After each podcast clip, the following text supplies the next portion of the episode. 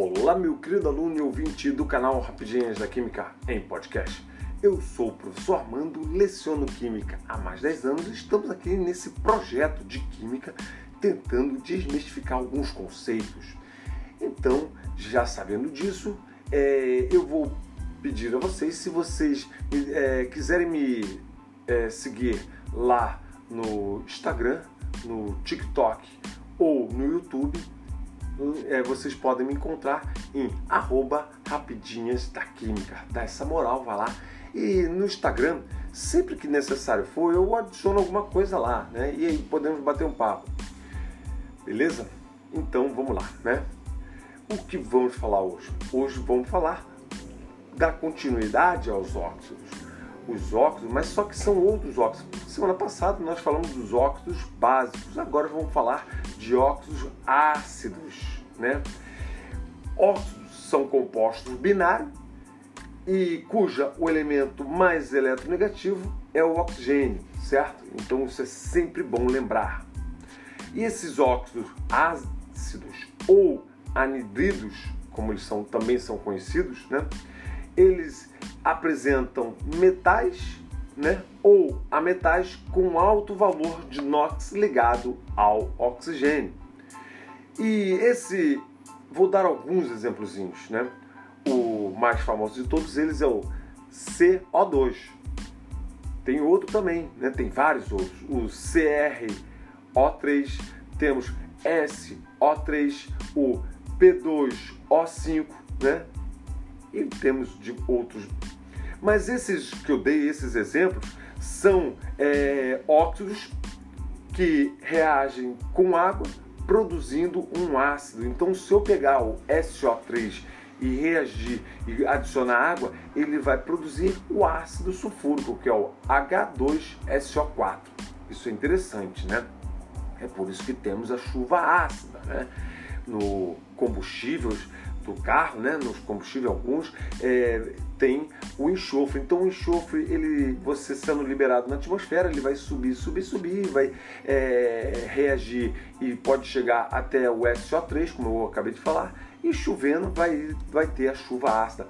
O CO2 também, né? Então é, a queima de qualquer é, material orgânico, ele vai produzir o CO2, pode produzir o CO2, né? E aí ele reage com água, formando um ácido. Né? Só que no caso do CO2, ele vai produzir o ácido carbônico. Isso é muito bom e sempre lembrar. O Enem geralmente cobra uma questão dessa e é bom ficar sempre ligado, certo?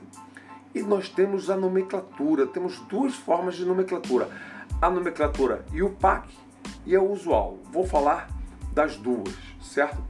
É, com ênfase na IUPAC, lógico, porque é isso que cai em vestibular né? Cai muito em vestibular.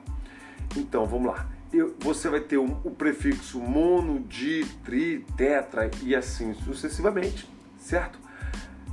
A palavrinha óxido, a preposição de, de novo, o prefixo de novo, o mono, di, tri e assim sucessivamente, mais o nome do elemento. Muita gente quando chega nessa situação fala: "Poxa, que complicado". Não é o mais fácil de todos e eu vou provar para vocês.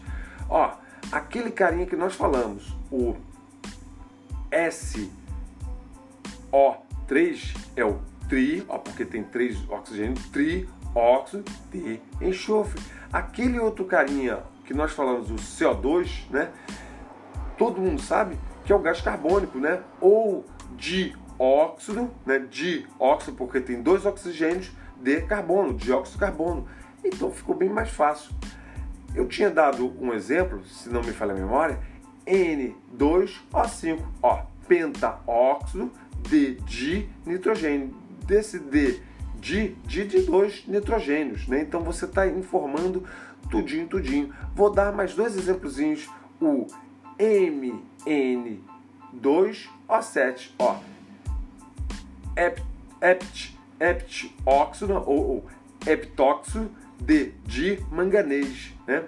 Ou mais um exemplozinho, ó, I2O3, trióxido de iodo. Fácilzinho pra caramba, esse é mais fácil, né? E nós temos a forma usual. Como é que é a forma usual? Você vai colocar a palavrinha anidrido, certo? Essa é usual, por isso que ele é chamado de anidrido, anidrido, mais o nome do ânion e, e para o é, maior NOx terminação ICO e o menor NOx terminação OSO, certo? Então aquele, o N2O5, que nós chamamos de pentaóxido de dinitrogênio, ele pode ter também anidrido nítrico, certo? Que você vai ver que o NOx, ele é grandão do nitrogênio, né? É 5, né? Então fica bem mais fácil é, esse carinha, né? Então, ó, mais um exemplo, o B2O3 anidrido bórico, né? E você vai ter uma par de exemplos para é, observar por aí, certo? Vou usar mais umzinho só, ó, o Cl2O7 anidrito perclórico, certo? O NOx é grandão, é o perclórico, perclorato, né? O perclor... Então, perclórico, só observar esses detalhezinhos.